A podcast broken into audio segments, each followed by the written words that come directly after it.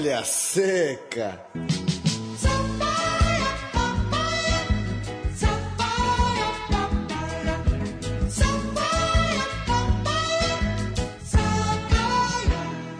Muito bem-vindo, ouvinte Central 3, a mais uma edição do programa Folha Seca, edição essa de número 64. Nosso bate-papo semanal para tratar de cinema e literatura relacionados ao esporte. O nosso papo de hoje é mais uma vez com o Antônio Leal, idealizador do Cinefute, que vai tratar por mais um ano com a gente aqui da programação do festival nesse ano. Para quem não conhece, é a grande reunião aqui no Brasil de filmes relacionados ao esporte. E o Cinefute começa no Rio de Janeiro amanhã, dia 21 de maio. Programação no Rio vai até o próximo dia 31. Antônio, valeu mais uma vez pelo papo. É um prazer tê-lo aqui no Folha Seca. Opa, o prazer é todo nosso, falar por Folha Seca, falar de cinema de futebol, essas duas artes aí que sempre nos apaixonam, né? E a bola vai rolar realmente, como você falou, a partir do dia 21 de maio. O, a sessão de, de abertura, né, Antônio, tem o filme geral da homenageada da edição, a Ana Azevedo, e Messi, o filme do Alex de La Iglesia. Queria que você falasse um pouco desses dois filmes, o que, que o pessoal aí no Rio vai encontrar, é, quem for até o Espaço Itaú em Botafogo nessa quinta-feira, Antônio. Então, essa será uma sessão de abertura do festival, né? Abriremos com uma homenagem à Ana Azevedo, ela é a diretora desse curta-metragem geral, um curta-metragem emblemático, que todos os lugares que nós passamos esse filme, inclusive fora do Brasil, ele é sempre muito bem recebido. E esse ano nós estamos aí atingindo os 10 anos sem a geral do Maracanã, né? Esse espaço democrático que foi abolido em 2005, numa das reformas que o estádio passou, e que afastou de vez aí aqueles personagens né, históricos, tradicionais, que frequentavam o chamado espaço mais democrático do Maracanã.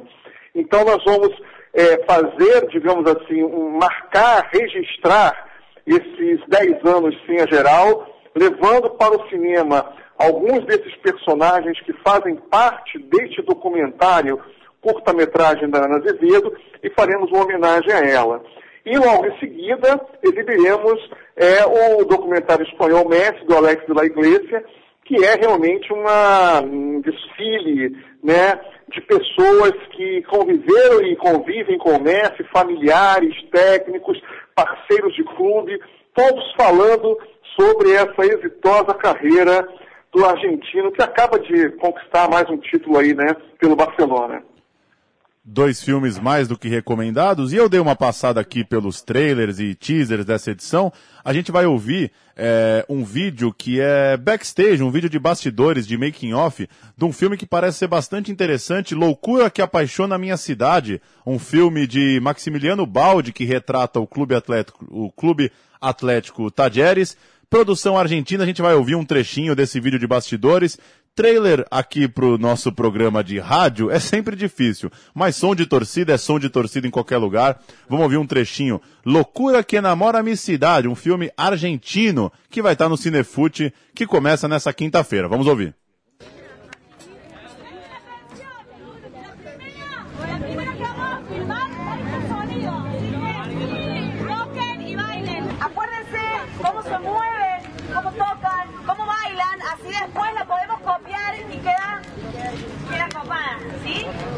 Plano 1, toma 4.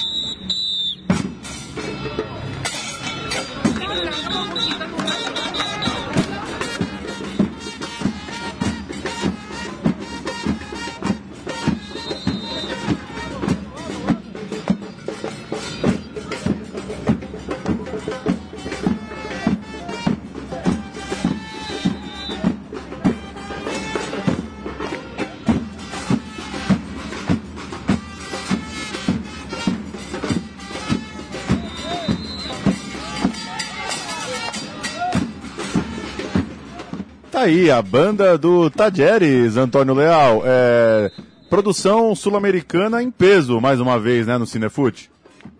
Isso mesmo, e essa, essa banda né, que nós estamos ouvi, ouvindo aí da torcida é realmente, como você já adiantou, do Tajeres e Córdoba, né? E esse filme, ele, ele acompanha cinco torcedores alucinados, né? Falar de torcedores alucinados é pleonasmo, uma repetição, né? Falando da, dos torcedores do Tajeres, né? E ele realmente vai acompanhando esses cinco torcedores em busca da ascensão de, do, do, do Talheres e Córdoba para a divisão superior da, da Argentina. E é um filme de paixão, é um filme que envolve, assim, uma entrega desses torcedores em estádios muito, muito, digamos assim, humildes, modestos, né, da Argentina, e é um filmaço. E aqui no Cinefute a gente sempre brinca, né, dizendo que é, é, é, o Cinefute adverte, né, não assistir um filme argentino de futebol é prejudicial à saúde. Então, não se pode perder onde estiver passando um filme argentino de futebol, as chances dele, serem, dele ser muito bom é muito grande. Então, vai ser uma noite interessante já no dia 22 de maio, sexta-feira, às nove da noite, com entrada franca. E outra coisa interessante dessa edição, né, Antônio, é, são produções feitas para TV, né? Como a qualidade da TV a cabo brasileira tem também resultado em boas produções com qualidade de cinema, né? Tem as feitas aí por direção do Roberto Berliner, lá da TV Zero, é, dos programas fanáticos, tem lá a Deusinha, o Bacalhau, a Liga dos Torcedores, e tem também alguns filmes, é, parceria da Sport TV, né, com alguns diretores brasileiros. O Kleber Mendonça, por exemplo, retratou a Copa no Recife, o Adilei Queiroz retratou a Copa lá em Brasília. É, fala um pouco de como, como que você tem visto essas produções é, é, para TV, um pouco talvez pelo boom da Copa do Mundo e muito também por esse novo momento da, da TV brasileira, com produções que não são só séries, não são só episódios de TV, mas são produções com qualidade de cinema. É só ver os nomes que foram citados aí dirigindo esses filmes. Exatamente, essa conexão é muito importante né, da TV com o cinema, as produções audiovisuais. E no caso do futebol, então, isso fica muito nítido, né? Esses, é, é, essas obras que nós fizemos, é, essa conexão cinema-TV, estão no, no, campo do curta-metragem, né? E, e, esse material da TV Zero, ele é muito, muito interessante, porque é, são filmes de no máximo 5, 6 minutos, né? Eles passam em sessões especiais, eles não estão inseridos na nossa mostra competitiva de curtas-metragens, mas são é, é, filmes maravilhosos, porque retratam realmente a paixão do torcedor, e esse é o recado que o Cinefute tenta passar esse ano. A maioria dos filmes vai envolver a questão da paixão do torcedor, o, o, o, a dedicação dele ao, ao, ao seu clube, ao futebol e o seu interesse em levar o futebol adiante, né? Então, é, você falou, por exemplo, do Kleber Mendonça Filho, né, um cineasta consagrado, que produziu um curta-metragem, a Copa do Mundo no Recife, este sim participando da nossa mostra competitiva, assim como o Adley Queiroz, de Brasília, que está com um filme que permanece em cartaz nos cinemas brasileiros, o branco sai, preto fica, né? E também fez Meu Nome é Maninho, um curta-metragem que está participando da mostra competitiva, que fala de um ex-jogador de Brasília, né? E durante a Copa do Mundo, que tem aquela sua vontade de, de, de continuar ligado ao futebol, mas não tem mais condições de seguir adiante. Aquela decisão do jogador que é obrigado a parar, mas que no fundo do coração ele gostaria de continuar a jogar. Então temos nomes bastante de peso no cinema, por exemplo, Aquele Abraço, um curta-metragem da Leandra Leal na direção, Maria Augusta Ramos com Ritos, né? E há vários outros filmes da mostra competitiva de curta-metragem. Nós temos seis filmes brasileiros e seis filmes internacionais. E outro destaque é, que eu gostaria de fazer é Os Rebeldes de Futebol número 2, é, obra, sequência da obra dos franceses Gilles Pérez e Gilles Hoff. A gente é, compareceu naquela edição há dois anos, né, que, que trouxe Rebeldes de Futebol, é, homenagem ao Sócrates, com, com presença é, do Casselli, e agora vem uma nova, uma nova série, um novo filme trazendo aí cinco histórias, entre eles Afonsinho, outro bastante conhecido é o italiano Lucarelli. Fala um pouco desse filme, Antônio, e, e tira a nossa, sana a nossa curiosidade. É tão bom quanto o primeiro? As histórias seguem daquele nível? É tão bom quanto o primeiro, não tenha dúvida. A diferença é que nós é, exibimos no Brasil aqui em 2013 e também no ano passado durante a Copa do Mundo Os Rebeldes no formato longa-metragem e este ano a Arte Francesa está distribuindo esse Rebeldes 2 em episódios de 26 minutos dos, dos cinco é, é, novos personagens que compõem essa nova série, né? Então, é, é, nós vamos passar no cinema os episódios em 26 minutos e vamos começar, como você bem disse aí, com Afonsinho, né? Que foi um jogador pioneiro aí na luta é, pelo passe livre dos jogadores aqui no Brasil e essa história vai ser também como os outros filmes, né? Capitaneada pelo Eric Cantona, ele ali que comanda em cada filme, né? A condução dessas entrevistas. Vamos ter também o filme do Cláudio Tamburrini, da Argentina, ele que permaneceu preso né, durante a ditadura argentina, no período da Copa do Mundo de 78, e isso fez com que ele passasse ali uma situação muitíssimo delicada e, ao mesmo tempo, é, um final que ele consegue se livrar. E, de novo, o Eric Cantona destaca muito a fibra desse jogador para enfrentar esse momento adverso em que a política chega ao futebol. Tem também um, um dos, dos, filmes que eu considero um dos mais interessantes, é da Ronald Paligiev, quer dizer, uma palestina, né? Uma mulher que quer implantar, desenvolver o futebol feminino na Palestina, ele enfrenta bastante é, adversidades nesse, por conta disso, né? Uma história também dos, das mais interessantes. Toda a série busca exatamente pegar atletas que foram além das suas funções, né, de jogadores, e que lutam pela democracia e transparência nos, nos seus países. Tem também a história do Navazzo, o Saturnino Tapia, né, considerado um sobrevivente do futebol, teve que fugir da Espanha durante a Guerra Civil. Ou seja, eu posso garantir para você que teremos aí é, cinco novos filmes da série Rebelde do Futebol, que será sem dúvida nenhuma bem recebido por todos nós. E o último ca, é, capítulo aqui é do Cristiano Lucarelli, né? Que sempre teve a sua carreira muito turbulenta, sempre em busca também da transparência e da democracia, dedicou a sua carreira às questões comunistas e, ao, ao parar de jogar, criou o jornal na sua cidade natal. É um personagem à parte do futebol italiano e que essa série vai mostrar também nas nossas sessões aqui no Rio de Janeiro.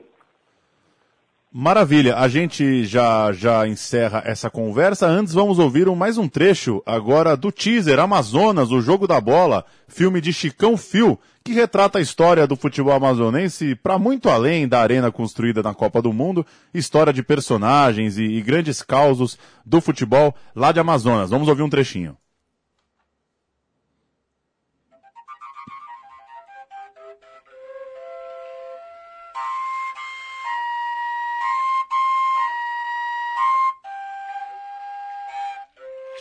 Jogo de bola registrado e documentado do Brasil ocorreu no Amazonas.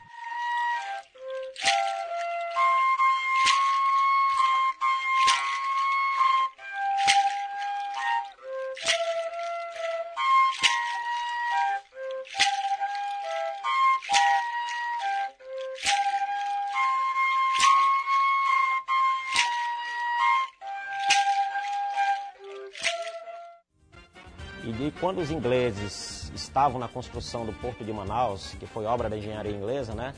Se diz que muitos deles, em horas vagas, costumavam jogar futebol ali na praia de São Vicente. E o melhor jogador do futebol. Olha aí, as origens do futebol é, ligado ao estado de Amazonas. Filme que deve também ser bem interessante para quem não conhece, destacar mais alguns outros agora, produções internacionais, e talvez você pode é, comentar algum que te chame a atenção também, Antônio, para a gente fechar. É, o Caminho dos Melancólicos, filme que, que trata lá da, de Madrid, do Atlético de Madrid, é, contando né, que você pode enterrar as cinzas é, de seus entes queridos lá no estádio do Atlético de Madrid, trazendo a história é, que envolve isso. Isto é Soderstadion, um filme também sueco, é, filme também bastante ligado à cultura de estádio, à torcida. É, outro interessante, Mundial, as maiores apostas, filme que trata é, da seleção polonesa ali na geração da Copa de 82. É, e outro muito mais recente, A Equipe, é, nome brasileiro para o filme da seleção alemã campeã do mundo, filme que trata ali bastidores e imagens que a própria seleção alemã registrou durante a estadia aqui no Brasil, que foi muito vitoriosa há quase um ano atrás. É, Muita coisa boa, né, Antônio? Daria para ficar um tempão falando desses filmes. É, curioso aí para ver essa, esses longas internacionais também.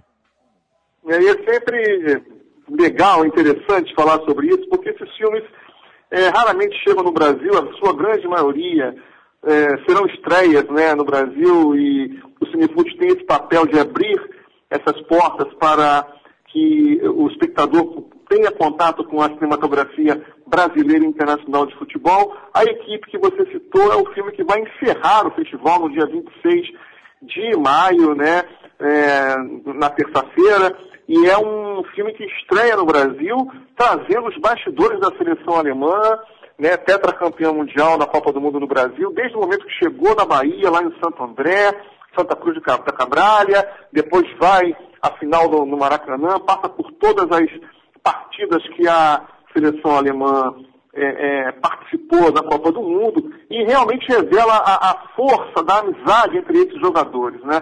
Esse é um filme que vai encerrar o festival, é, é foi uma escolha bastante é, é importante para a gente fechar o festival com um filme desse peso, dessa natureza. E na mostra competitiva de longas, né, que vamos ter aí quatro filmes brasileiros e seis internacionais, Dentre os brasileiros temos Geraldinos, do Pedro Asberg do Renato Martins, Campo de Jogo de Eric Rocha, que fez um filme extraordinário né, sobre o subúrbio, o futebol no subúrbio no Rio de Janeiro. Temos o Ídolo, que fala sobre a paixão de um torcedor botafoguense pelo Milton Santos. E esse Amazonas, o Jogo da Bola, que é o primeiro longa-metragem da história da cinematografia do Amazonas que trata de futebol. Maravilha, Cinefute 2015, primeiro no Rio de Janeiro, depois é, alcançando outras cidades do Brasil. A gente segue acompanhando e segue torcendo para que ele tenha vida longa. Antônio Leal, valeu pelo papo, é, boa jornada, bom trabalho por aí com as sessões. E eu fico aqui de São Paulo esperando esses filmes chegarem, caso eu não consiga dar uma escapada na semana que vem para acompanhar também o Cinefute por aí. Um abraço. Ah, será um prazer. Um abraço e muito obrigado, Paulo.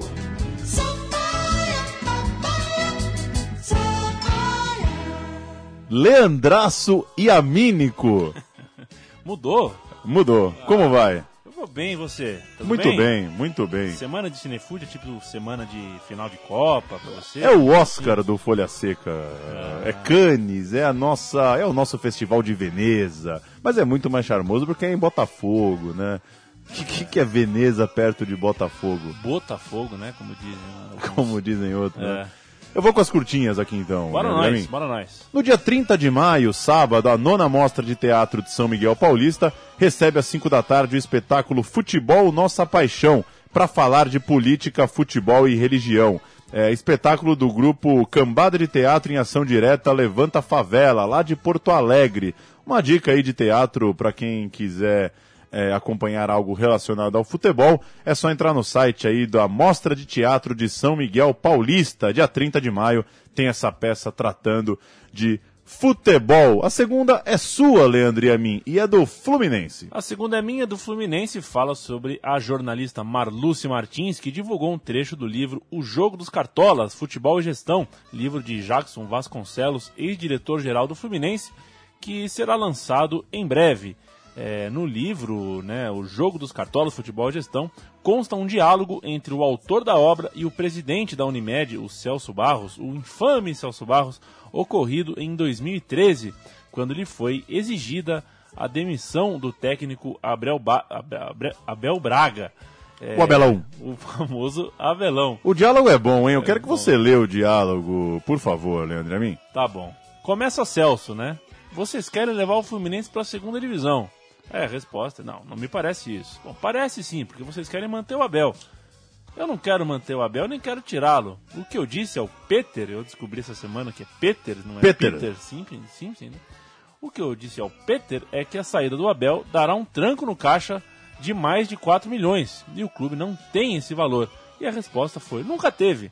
Mas no futebol não tem essa história de pagar dívidas. No futebol se ganha campeonato. De novo, no futebol não tem essa história de pagar dívidas no futebol se ganha campeonato. Continuamos? Continuamos. Ah, não, é, aí o cara, a resposta é: não tem essa história de pagar dívida, mas encontrei mais de 400 milhões para pagar e não temos dinheiro. Contudo, não sou eu quem decide sobre o técnico. Parece que é. A saída é simples. A Unimed deposita na conta do clube os 4 milhões e a gente liquida essa história com o Abel. Já não chega o que a Unimed coloca? Eu posso trazer o Murici ou o Vanderlei. Grande Celso, hein? E a resposta final, eu, é, é, essa declaração anterior é do autor Do do Jackson. Jackson. Eis que o Celso emplaca. Eu sei que o presidente não aceita o Vanderlei de jeito nenhum.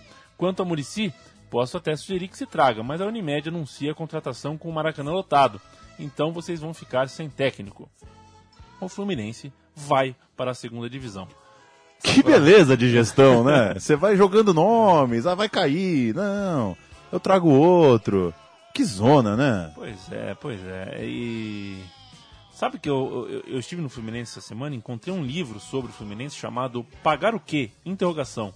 Que é um livro com base jurídica explicando todos os embrólios que o Fluminense eh, se envolveu direto ou indiretamente com a justiça desportiva. Eh, coincidentemente nos anos em que foi rebaixado na tabela final, mas por alguma razão não jogou a segunda divisão do ano seguinte. É um livro curioso, eu acho que esse diálogo podia ser o prefácio, talvez. Com certeza. Quem quiser ler o diálogo, tá lá no site do Netflu, netflu.com.br. É só buscar lá livro de ex-diretor do Fluminense, que vai ter acesso a esse diálogo no livro do, do ex-diretor do Jackson, que trata aí de um diálogo de 2013 com Celso Barros, né, o mandatário da Unimed. Para fechar o Folha Seca de hoje, foi lançado no último dia 13 de maio a biografia Edivaldo Bala Valério, Abraçada da Esperança, livro de Rafael Carneiro, publicado pela editora Via Escrita. Negro, baiano, de origem humilde, sem grande estrutura para treinamento, Edivaldo Valério é quem fechou o revezamento 4 por 100 livre na natação nas Olimpíadas de 2000, garantindo a medalha de bronze para o Brasil, a única naquela edição dos Jogos. 15 anos depois, a vida do atleta vira livro. Legal natação olímpica, né, Leandro e a mim?